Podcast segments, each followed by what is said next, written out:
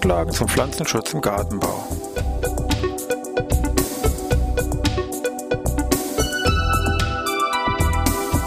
Ein wöchentlicher Podcast der Forschungsanstalt für Gartenbau an der Fachhochschule Weinstefan von und mit Thomas Lohrer. Für Gartenbaustudenten und alle anderen, die sich für Krankheiten und Schädlinge an Pflanzen, deren Biologie und Bekämpfung interessieren.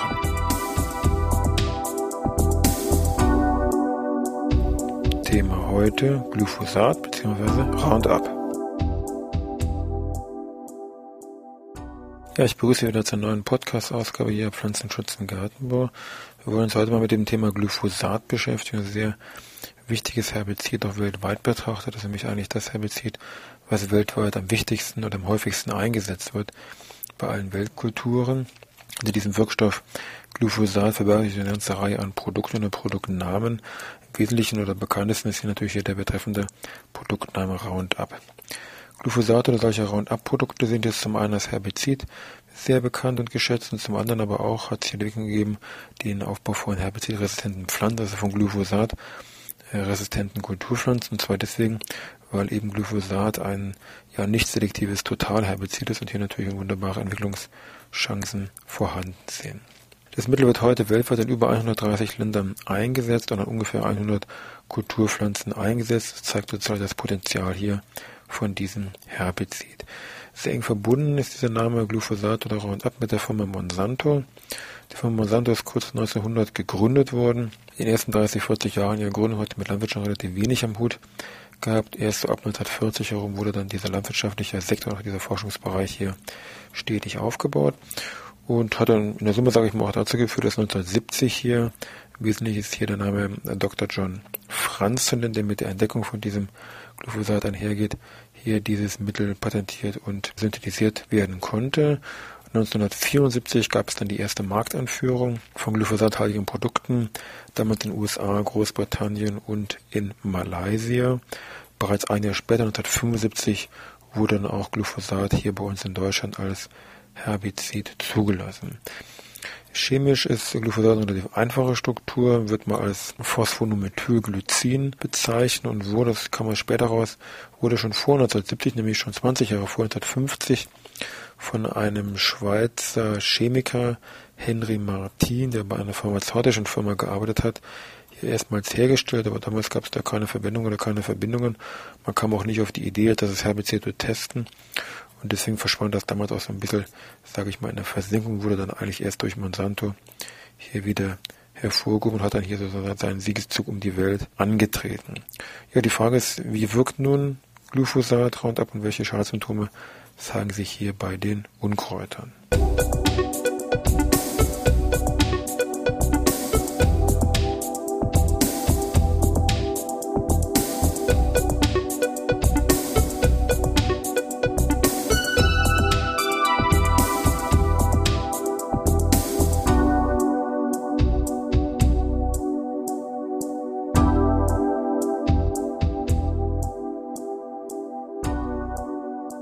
Sehr viele Pflanzenschutzmittel oder jetzt speziell hier im Bereich der Herbizide haben sie also im Bereich des Stoffwechsels bestimmte Enzyme herausgegriffen, die die eben entsprechend hemmen mit der Folge, dass dann alle nachfolgenden Reaktionen dann gestoppt werden und dass eben aufgrund dieser Kettenreaktion, die sich dann entwickelt, hier entsprechende Schäden oder Absterbeerscheinungen bei den Pflanzen auftreten. Das bei unserem Roundup oder Glyphosat ist nichts anderes. Auch hier ist ein Wirkungsmechanismus hier ein spezielles Enzym und zwar die sogenannte EPSB-Synthase, also Synthase, die also schon bei einer Synthese von verschiedenen Produkten äh, durchführt. Dazu müsste man mal ganz kurz einen Mini-Exkurs in die Biochemie machen. Dieses betreffende Enzym, also diese EPSB-Synthase, die jetzt von diesem Glyphosat gehemmt wird, ist ein zentrales Enzym im Gesamtablauf des sogenannten Shikimate-Weges. Das ist ein Weg, der im Wesentlichen zur Bildung von aromatischen Aminosäuren führt und deswegen ganz spezifisch nur bei Pflanzen oder bestimmten Mikroorganismen vorhanden ist und meinetwegen beim Menschen und bei Tier gibt es diesen Weg gar nicht. Also bezüglich Nebenwirkungen könnte man schon mal bezüglich dem, dem Target gleich sagen, also diese betreffenden Enzyme gibt es bei Mensch und Tier sind gar nicht vorhanden. So, im Rahmen von diesem eben jetzt hier eben zitierten Schikimatik ist es so, das fängt die Biochemiker oder die das damals vorlesen schon hatten, werden das schon herunterbeten können. Fängt prinzip von zwei Grundsubstanzen an, Erythrose-4-Phosphat und PEP, das ist dieses Phosphoenolpyruvat Über verschiedene Zwischenstufen kommen sie dann zu einem zentralen Schaltstelle, dem Shigima-3-Phosphat und dann wieder in Verbindung mit dem PEP setzt dann eben diese EPSP-Synthase ein zur Bildung eben von diesem EPSP. So, und an dieser Stelle mit dieser Synthase setzt sich ja das Glyphosat dazwischen und hemmt jetzt diesen betreffenden Syntheseschritt, so dass dann zum einen die Folge ist, alle Vorstufen davon, Digima-3-Phosphat etc. rückwirkend reichern sich an und alles, was hinterher kommt, EPSP und was danach kommt, zählt jetzt insbesondere das Chorismat als zentrale Schaltstelle und die nachfolgenden aromatischen Aminosäuren wie Tryptophan, Tyrosin, Phenylalanin und andere werden also nicht gebildet. So, und dies hat eben dann biochemisch schon allein zur Folge, dass eben dann die nachfolgenden Schritte auch hier nicht stattfinden, also meinetwegen Phenylalanin ist auch benötigt für eine Proteinsynthese anderer Stelle oder ist wieder Grundsubstanz für andere Wege, Bildung Lignin, Bildung von bestimmten Phenolen, Bildung von Anthocyanen, alles was durch den Sekundärstoffwechsel hier läuft.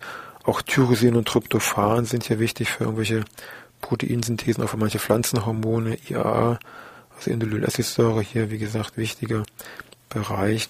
Also das setzt eine sehr massive Kettenreaktion ein, die dann zur Folge dann zum Absterben der betreffenden Pflanze führt. Auch wenn man vermutet, dass neben dieser zentralen Schellstelle, also dieser Hemmung dieser EPSP-Synthase, auch noch andere Effekte mit für das Absterben der Pflanze verantwortlich sind. Meistens werden da irgendwelche Membraneffekte diskutiert, das ist noch nicht so ganz hier heraus. Wichtig ist, Aufnahme des betreffenden Wirkstoffes über das betreffende Blatt, über grüne Pflanzenteile, wird sehr gut hier im Phloem transportiert, sodass auch Wurzelunkräuter sehr gut hier bekämpft werden können. Mittelwirkstoffe, die auf dem Boden appliziert werden oder dort, wie gesagt, landen, werden im Bodenbereich sehr schnell sorbiert und festgelegt. Die Wurzel erfolgt also keine Aufnahme, also hier ist, wie gesagt, kein Effekt vorhanden. Das Mittel wird mehr oder weniger relativ schnell abgebaut. Der DT50-Wert, also Disappearance Time 50% Apparat, also Halbwertszeit, liegt je nach Witterung, Temperaturen und Bodenflora im Bodenbereich ungefähr bei 60 Tagen, aber unterschiedlich. Und die Folge, die in den Unkräutern dann festzustellen ist, ist eben erstmal eine relativ kurzfristige Aufhellung der Blättern, vermindertes Wachstum, also die Pflanzen schwächeln und nach zwei bis drei Wochen sind die Unkräuter hier abgestorben. Also wie gesagt, das ist der klassische Weg jetzt hier als normales Herbizid. Und daneben hat man aber auch noch Entwicklungen vorangetrieben, schon vor Jahren bezüglich herbizidresistenter Kulturpflanzen. Werfen wir gleich mal einen Blick drauf.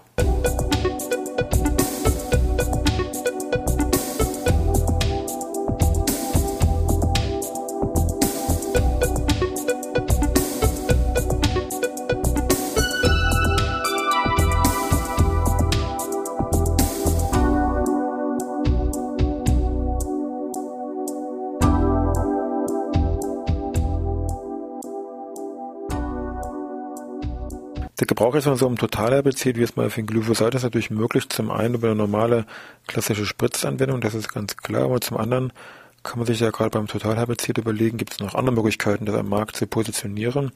Und naheliegend ist es da eigentlich, gerade weil es eben ein Totalherbizid ist, doch einfach ja herbizidresistente Kulturpflanzen zu entwickeln, wo man dann sagen kann, ist ja ganz einfach, da kann ich hier entsprechend mit dem Herbizid, Totalherbizid meine Kulturpflanzen, Landwirtschaftskulturpflanzen behandeln. Alle Unkräuter sind weg wirkt dagegen ein zweikeimblättige Unkraut und die Kulturpflanze alleine bleibt hier ungeschädigt stehen. Das ist ein sehr einfaches, durchaus sehr effektives Konzept und das ist auch versucht worden umzusetzen. Es geht natürlich nur, indem man jetzt entsprechende Möglichkeiten gentechnischer Art hatte, in verschiedene Kulturpflanzen jetzt ja gentechnisch irgendwas einzubauen, dass die jetzt herbizidresistent äh, geworden sind. Im Prinzip läuft das über zwei Ansätze. Zum einen die Findung und der Einbau von einem ja, resistenten EPSP Synthase, ganz klar, wenn die resistent ist, dann kann das Glyphosat nicht mehr binden.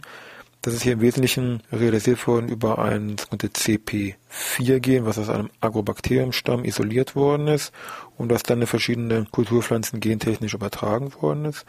Und der andere mögliche Weg ist natürlich, dass man einfach ein Gen besitzt, was für ein bestimmtes Enzym kodiert, was dieses Glyphosat direkt abbaut. Das ist sogenannte GOX. Die Glyphosat-Oxidoreduktase, auch dieser Weg ist umgesetzt worden mit einem entsprechenden Gen, was hier von einem anderen Bakterium hier heraus isoliert worden ist. So, wenn man dann schaut, gut, das war entsprechend die biochemischen Voraussetzungen, das ist gemacht worden. Wie hat sich das im Markt positionieren können? Man hat also 95 damit angefangen. Wie gesagt, hier natürlich klar wieder bei Firma Monsanto als Patenteigentümer haben damit angefangen, das in diesen landwirtschaftlichen natürlich wesentlichen Pflanzen hier einzuführen. Mittlerweile ist es so, dass es bei diesen großen Weltkulturen wie Sojabohne, Baumwolle, Mais und Raps zu sehr großen Prozentzahlen genutzt wird. Nur mal ein paar Zahlen, dass man so eine Vorstellung hat. Bezogen jetzt mal allein auf USA, bezogen ungefähr auf Sojabohnen, 90 Prozent des Anbaus allein mit herbizidresistenten Sojabohnen, Baumwolle, 70 Prozent Anbau in USA, nur herbizidresistente Baumwolle. Und beim Raps, wenn ich da USA und Kanada zusammenpacke, jetzt Zahlen im Jahr 2005, waren 75 Prozent der gesamten Anpflanzungen hier herbizidresistenter Raps. Gesamte Anbaufläche weltweit, wenn man das alles zusammenschmeißt, kommt ungefähr 100 Millionen Hektar raus. Also es sind schon große Flächen, die hier mit diesen herbizidresistenten Pflanzen bestückt werden, also herbizidresistent gegenüber diesem Glyphosat, beziehungsweise also hier Roundup. Probleme, die sich vielleicht im Laufe der Zeit hier entwickelt haben, ist die Ausbildung von herbizidresistenten Unkräutern. Das hat also, wie gesagt, auch deutlich zugenommen, das Auftreten und das Vorkommen, seit eben hier diese herbizidresistenten Kulturpflanzen auch bestellt worden sind und angebaut worden sind. Das ist klar, weil der Selektionsdruck auf die Unkräuter natürlich sehr massiv ist. Durch diese in der Regel recht häufige Anwendung von dem Herbizid und irgendwann kommt es eben dann auf natürliche Art und Weise zu eben hier der Selektion von herbizidresistenten Unkräutern. Das ist mit Sicherheit jetzt auch ein zunehmendes Problem. Und auch in Grafiken kann man das deutlich sehen, dass ungefähr ab 2000 hier ein deutlicher Anstieg dann hier festgestellt worden ist.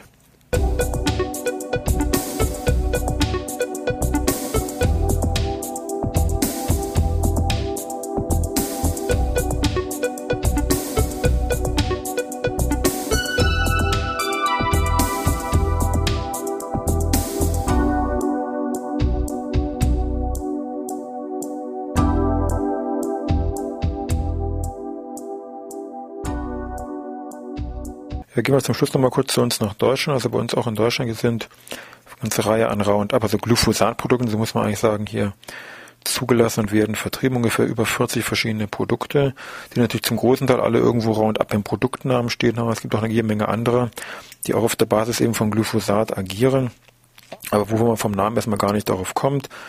Da zählen solche Produktnamen wie als Beispiel jetzt mal blind rausgegriffen, ohne Wertung, wie meinetwegen Keeper Select oder Klinik oder Typhoon Forte oder auch Forox Garden Unkrautfeuer, das sind alles glyphosathaltige Produkte, die alle vom Prinzip auf der Basis gleichen Wirkstoffes hier funktionieren, meistens der Flächenbehandlung einsetzbar sind, also gespritzt werden, wenn man so will. Daneben gibt es ja auch bei sehr vielen Produkten die Möglichkeit einer Einzelpflanzenbehandlung, so in der Regel mit solchen sogenannten Dochtstreichgeräten hier durchgeführt. Vielleicht noch ein Hinweis zum Bereich Haus- und Kleingarten und Glyphosat. Es ist ja so, zumindest bei uns hier in Bayern, oder erstmal allgemein, Pflanzenschutzmittel sind nur dort erlaubt, wo jetzt eben Flächen landwirtschaftlich, gärtnerisch oder forstwirtschaftlich genutzt werden. Gut, und bei den Flächen, die jetzt nicht dazu zählen, wie meinetwegen in Bayern, Grünflächen, Außenanlagen oder Wegen, da ist ein Einsatz von Pflanzenschutzmitteln, damit auch Herbiziden nicht statthaft. Da muss man sich eine extra Genehmigung holen, wenn man das, wie gesagt, machen möchte. Das Amt für Landwirtschaft und Forsten zuständig. So. Und da gibt es eben bei den Glyphosat-Radienprodukten noch diese Zusatzauflage. Wenn ich eben sowas jetzt vorhabe, brauche ich jetzt nicht nur diese spezielle Genehmigung, das sowieso, sondern ich muss mir, wenn ich das Teil kaufe beim Händler, beim Garden Center, wird der mich äh, konkret nach dieser Genehmigung fragen und ich muss auch diesen Empfang entsprechend quittieren, unterschreiben und sozusagen diese Bescheinigung vorlegen und jetzt müssen bestätigen, dass ich diese entsprechend besitze. Also der Verkäufer sichert sich ja ab, das ist eine spezielle Vorlage juristischer Art weil nämlich alle Wirkstoffe, die in dieser sogenannten Pflanzenschutzanwendungsverordnung Anlage 4 drinstehen, da ist diese Rezeptpflicht, so heißt die im allgemeinen Jargon, hier erforderlich ist. Gut, dann zum Schluss noch Frage Literatur. Natürlich gut auf Englisch gibt es natürlich manche Monographien über mehrere hundert Seiten, die sich mit dem Wirkstoff Glyphosat Roundup natürlich hier beschäftigen. Auf Deutsch gibt es da eigentlich nichts Vergleichbares. Wenn man sich mal so auf die schnellen Anführungszeichen, zwar schon mit sehr vielen Seiten, aber so aktuell mit irgendwas beschäftigen möchte, ist immer die Empfehlung bei Literaturrecherche auch irgendwelche Tagungs- oder Tagungsbände hier irgendwie im Visier zu haben. Und da könnte man jetzt mal als Beispiel zum Beispiel auf eine Tagung, die im März 2007 in Chicago abgehalten worden ist, von der amerikanischen chemischen Gesellschaft. Die haben sich in speziellen Tagung nur zum Thema Glyphosat abgehalten und diese ganzen Vorträge und Inhalte rund um Glyphosat von allen möglichen Blickrichtungen her sind auch mal ein Sonderheft, wenn Sie so wollen, veröffentlicht worden. Könnte ich mal auf Literaturrecherche begeben, gar nicht so einfach, aber Sie schaffen das. Und zwar das sogenannte Pest Management Science Zeitschrift vom April 2008, das ist relativ neu, die haben eben eine Spezialausgabe hier zum Thema Glyphosat mal herausgegeben. Da kann man den ganzen Teil hier nachlesen und natürlich hier vertiefende Natur. Ansonsten, wie gesagt, auf Englisch Monographien, viele hundert Seiten dick. Das reicht locker für sehr viele Referate und Vorträge hier im Bereich Pflanzenschutz. Ansonsten wünsche ich Ihnen schon mal was. Schöne Woche noch. Bis dann.